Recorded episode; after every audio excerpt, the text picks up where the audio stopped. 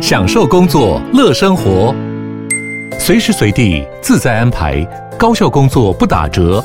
HP Dragonfly 一公斤轻巧机体，搭配超长效电池，三比二萤幕比例，视野更高，看更多。支援触控功能，好看又好滑，顶尖安全的工作好伙伴。HP Dragonfly 顶级商务笔电，采用 Windows 11专业版，在任何地方展现卓越的工作表现。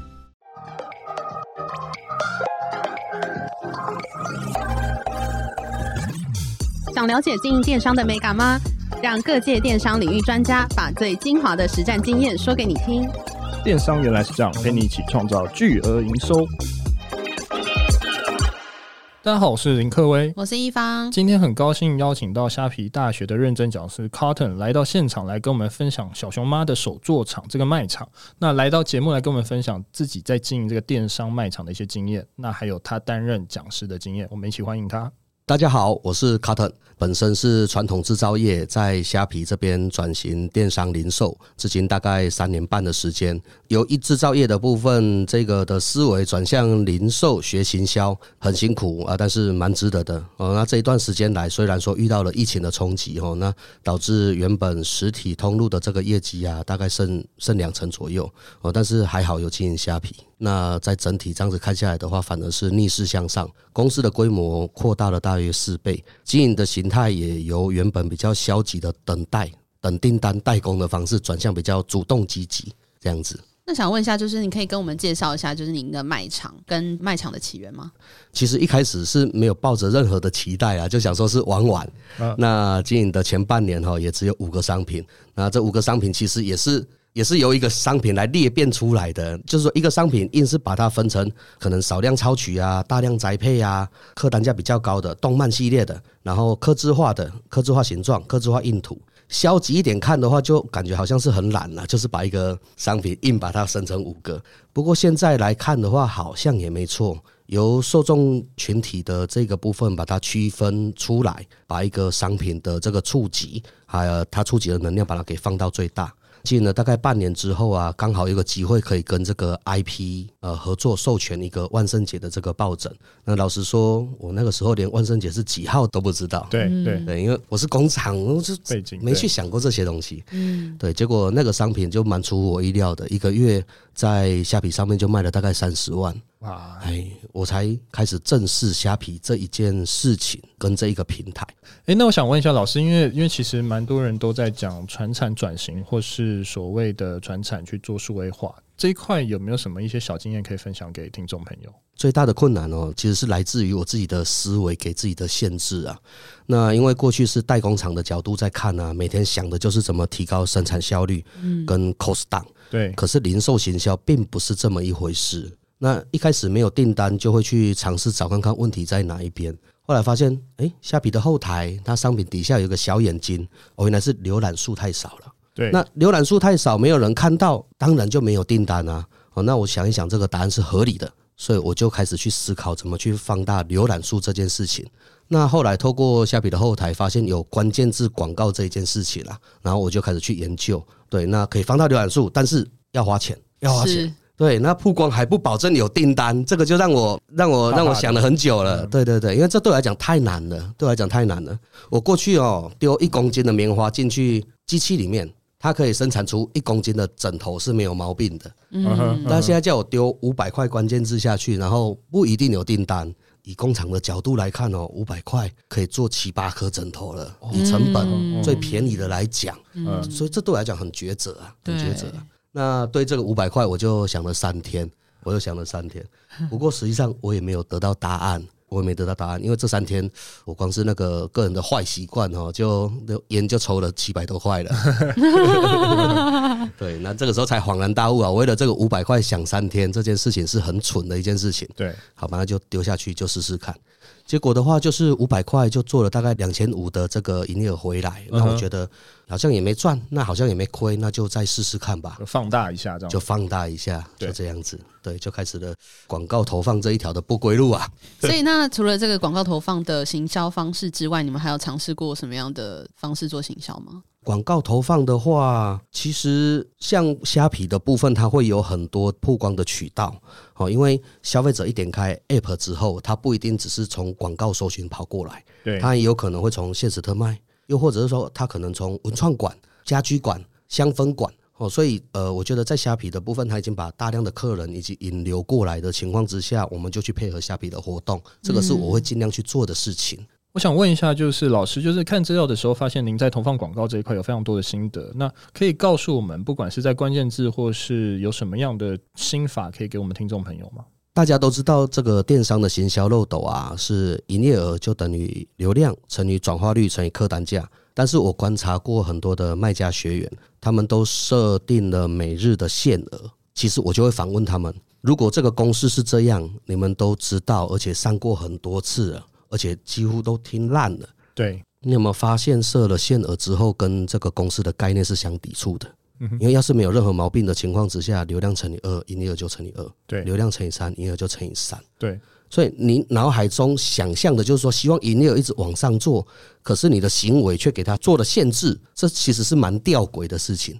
对，哎，那我当初就是贯彻去执行这一个公式哦，只有持续找问题去做优化去解决，那我都没有做过限流。那是直到撞到墙之后，才知道说原来到一个程度，广告投放还会受边际效应递减的这样子的影响，变成说效益没有到那里，那那个点位就得自己找出来了。对。那现在虾皮竞争变大了，所以广告成本变重，但是虾皮它还是有很多的工具可以协助我们解决这方面的问题。那做好提高点击率、转化率跟承接流量的这个部分的准备的能力的话，就相对的更加的重要。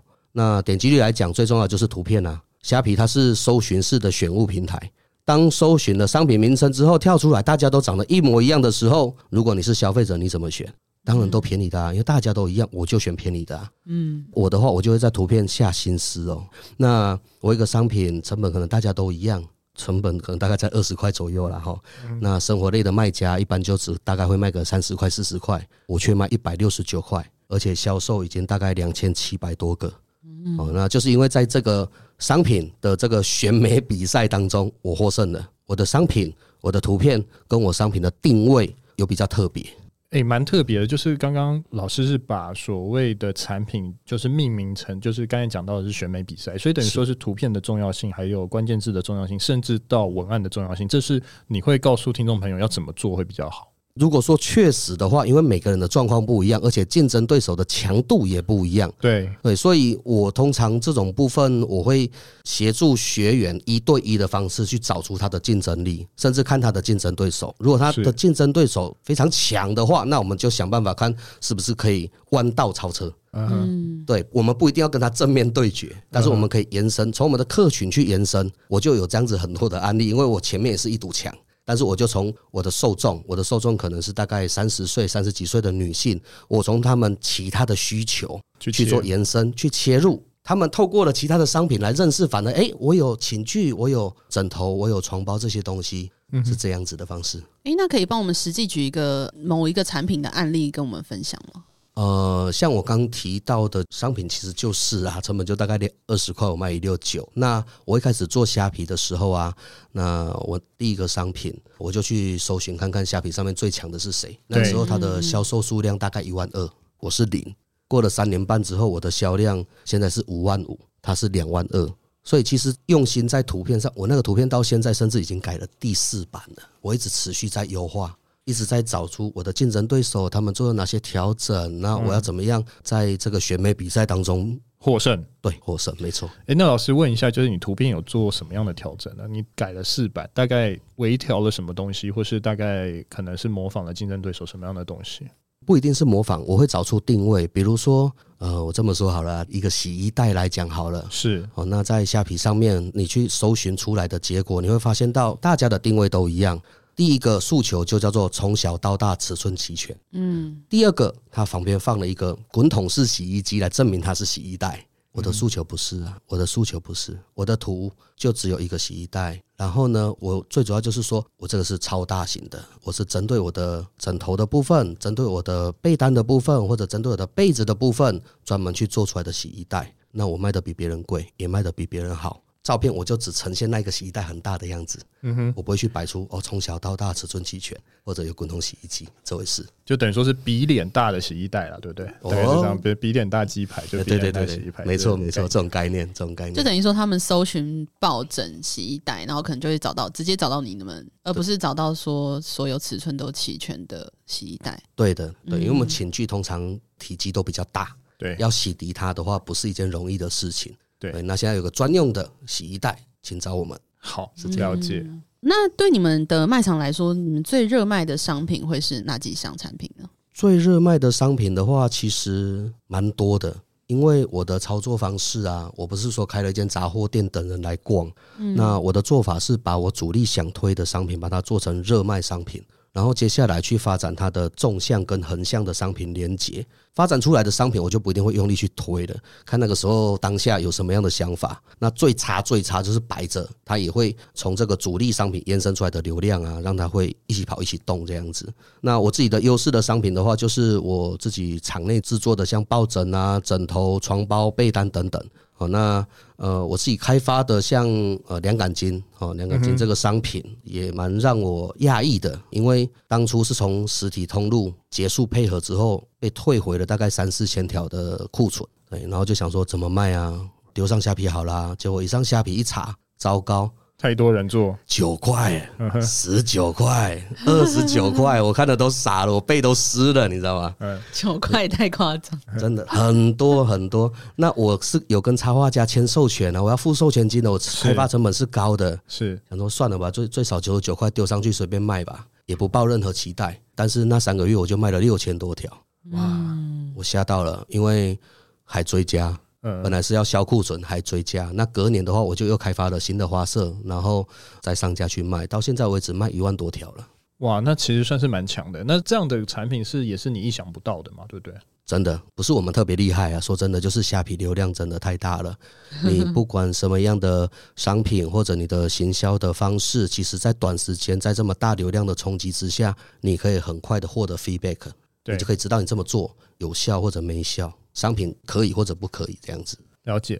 那有没有类似一些试错的案例？就是可能诶、欸，我真的做了好多的功夫，不管是改图片、改文案、改关键字，但是它可能还是动能或是怎样，都还是没有到，就是老师的理想。还是会有的。有一个商品，我就操作了两年，那硬是做不起来。对，那我就放着慢慢跑吧。